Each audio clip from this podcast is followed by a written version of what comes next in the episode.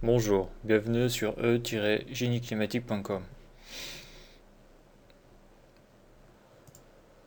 BG02, les pré-réglages du brûleur gaz, partie 1 sur 2.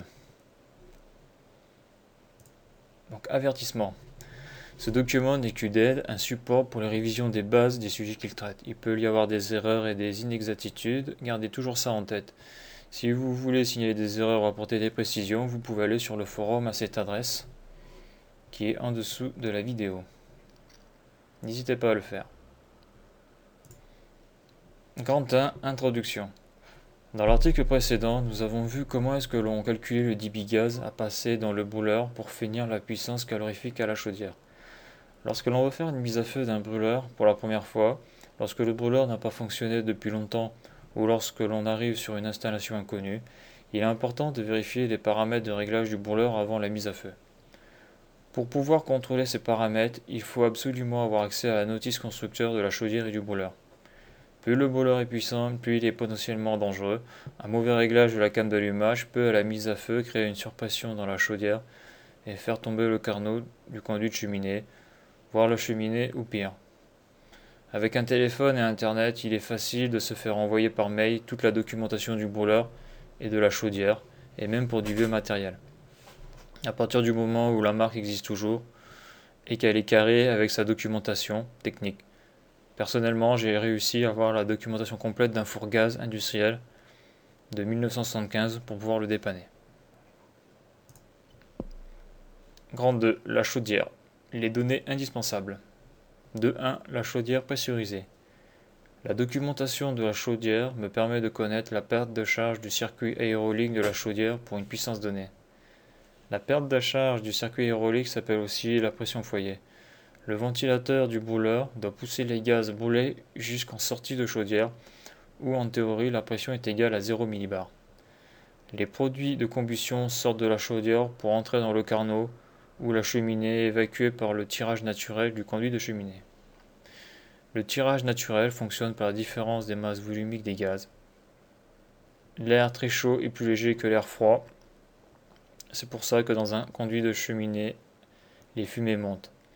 C'est aussi pour ça que le conduit de cheminée est en dépression, c'est-à-dire une pression inférieure à la pression atmosphérique ou 0 millibar en pression relative.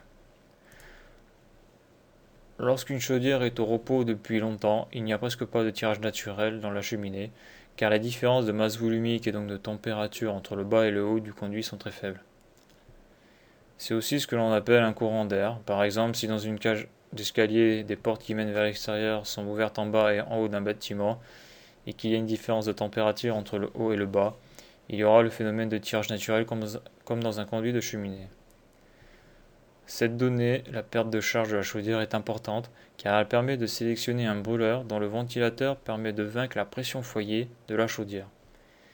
Ici, on est dans le cas d'une chaudière à foyer pressurisée, c'est-à-dire que la pression foyer en fonctionnement sera supérieure à la pression atmosphérique de quelques millibars. Donc, 2, 2, exemple de chaudière, la FBG 350 Atlantique Guillaume. Voici la chaudière Atlantique Guillot FBG 350, qui est la figure 2. C'est une chaudière pressurisée à double parcours à foyer borne. On peut voir un schéma de principe sur la figure 1. Donc là, on voit le foyer borgne. Là, on voit les conduits de fumée. C'est-à-dire les, trous, les cylindres qui traversent toute la chaudière où les gaz chauds vont circuler. Là, on voit des petits tiges en ferraille qui sortent, ce sont les turbulateurs. Leur but est de ralentir la vitesse des gaz. Là, on voit la tête de combustion du brûleur. Donc ça, c'est une tête euh, mi-longue. Il y a les têtes courtes, mi-longues et longues. Là, on voit tout ce qui est euh, briques réfractaires. Donc ça c'est de la, c'est une chaudière en acier, donc en acier réfractaire. Et euh, la brique euh, réfractaire permet à l'acier de ne pas se déformer. Bon, faut savoir que avec un excédère à 20%, la température à l'intérieur du foyer tourne autour de 1300-1400 degrés. Donc là, il n'y a pas de brique réfractaire, c'est normal. Parce que donc c'est un échangeur et l'eau circule et en circulant évacue les calories. C'est pour ça que avant d'allumer un brûleur, la pompe de circulation doit absolument marcher, sauf pour des chaudières particulières, car l'eau qui circule permet d'évacuer les calories. Donc là on voit le schéma de principe. Donc le but, on voit le brûleur, on voit la porte, on voit la tête de combustion là, la tête du brûleur, donc euh, qui doit être bien sûr plus grande que les briques réfractaires et l'épaisseur de la porte. Donc on voit la combustion, le dégagement des gaz chauds passe par là, donc ça fait comme ça. Ça passe par les, petits tubes cylindriques qu'on a vu sur la photo d'avant. Donc en même temps que le, gaz circule, donc là on est à 1300 et 1400 degrés, bah, l'eau qui circule à l'intérieur de la chaudière prend les calories. Et donc lorsqu'on ressort ici, là, la température des fumées, on sera autour de 110 degrés, quoi, 110, 120 degrés. Donc là on est à 1300, 1400, et quand on ressort, euh, on est à un peu plus de 100 degrés.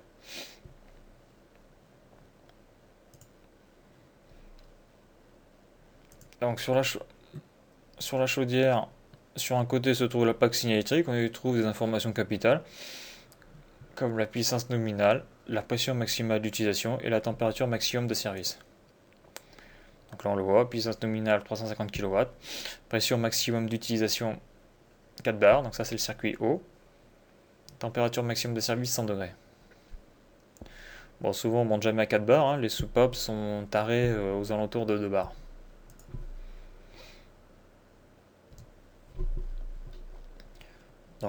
La documentation commerciale et technique nous permet de connaître les informations essentielles pour une bonne utilisation de la chaudière.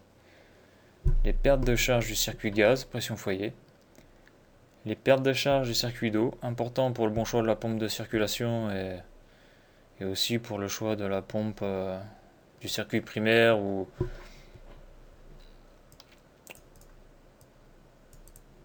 du circuit primaire. La quantité d'eau présente dans la chaudière.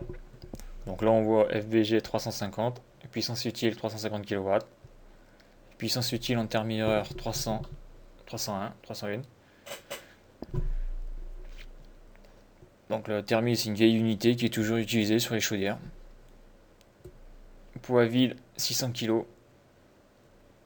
Volume eau en litres 390 litres. Résistance du circuit gaz 30 décapascal. Perte de charge du circuit d'eau 250 décapascal.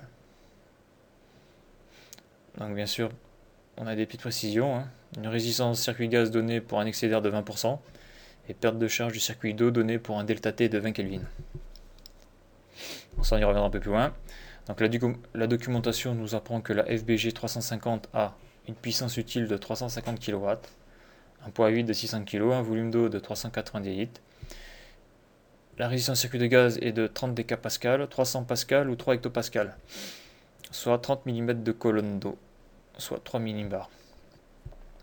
Bon, faut savoir, donc pour rappel, 10 décapascal, c'est 100 pascal, c'est 1 hectopascal, ça représente 10 mm de colonne d'eau, ce qui représente 1 millibar. Alors là, sur les documentations, on est souvent en décapascal. Lorsqu'on utilise une mètre de combustion, on est en hectopascal. Et lorsqu'on fait des mesures sur le circuit euh, aérolique, c'est-à-dire euh, pour mesurer des pressions manométriques très faibles, on utilise une colonne d'eau. On utilise une colonne d'eau parce qu'on voit que 30 mm de colonne d'eau, ça représente 3, 3 millibars. Et mesurer 3 millibars avec un manomètre à aiguille, c'est euh, à moins d'avoir un manomètre ultra précis et ultra cher, euh, c'est impossible. Donc c'est pour ça d'ailleurs que la majorité des gens ne mesurent jamais la pression euh, gaz dans la tête de combustion et encore moins la perte de charge de la tête de combustion et ni la pression foyer d'ailleurs. Souvent, ce qui est mesuré, la seule valeur qui est mesurée dans l'aérolique, c'est le tirage de la cheminée, parce que toutes les mètres de combustion ont l'obligation d'avoir euh, cette fonction-là. Donc je répète, hein, quelque chose qui est très important. 1 millibar, c'est 10 mm de colonne d'eau. C'est 10 décapascal. Donc caractéristiques FBG unit. Donc ce tableau de la documentation commerciale nous montre que si on monte un brûleur gaz, on nous conseille pour le modèle FBG 350 une puissance en deuxième allure de 350 kW. Donc là c'est logique, hein, c'est la puissance euh, nominale de la chaudière. Et en première allure 257 kW.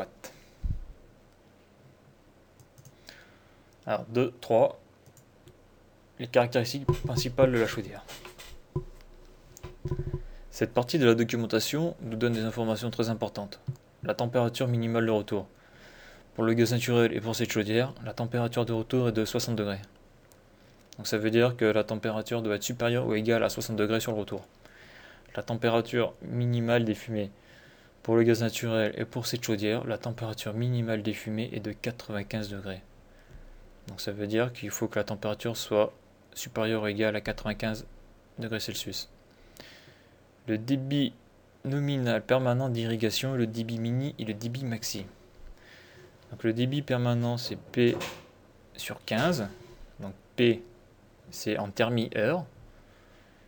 Et P en kilowatts, ça fait 1,163 kW.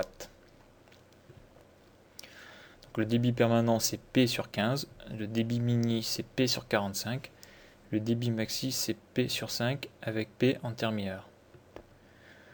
Donc là, j'avais mis un petit exercice là, il y a quelques mois sur euh, hydraulique, débit, irrigation, chaudière, prescription, qui est assez long et qui est bon, qui peut, être intéressant à regarder. Donc il faut savoir que les conditions d'installation et d'irrigation des générateurs sont l'objet de règles générales décrites par les accords intersyndicaux de 1969.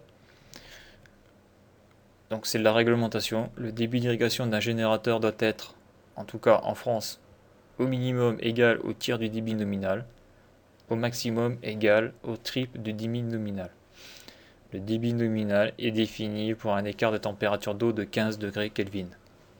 Pour du matériel conventionnel hors spécification spécifique du constructeur de chaudière.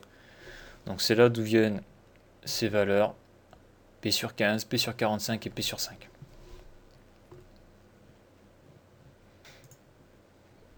Donc les spécifications dans 2, 4, les spécifications techniques FBG Unit G, gaz naturel 20 millibars et 300 millibars.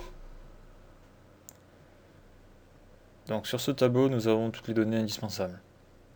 Le débit calorifique ou la puissance flamme brûleur qui est de 385 kW. La puissance nominale, donc 100% de la puissance utile qui est de 350 kW donc déjà, rien qu'avec ces deux valeurs-là, on connaît le rendement de la chaudière. La pression foyer, bien sûr, la pression foyer, c'est la pression pour 385 kW en débit calorifique et de 30 décapascales. Les pertes de charge hydraulique, donc pour le choix des pompes, pompes de circulation et pompes tout court pour amener sur le, circuit primaire de chauffage, qui est de 250 décapascales. Donc le débit d'eau 20 m3 pour évacuer la puissance de 350 kW de l'échangeur transmise à l'eau de chauffage. Donc c'est le débit Donc le débit nominal est défini pour un écart de température d'eau de 15 degrés K. 15 degrés K. Donc là on nous a dit qu'il faut 20 m3 pour évacuer la puissance de 350 kW de l'échangeur. Donc Nous l'indique, mais on peut le calculer avec la formule P égale QM fois CS fois delta T. Donc,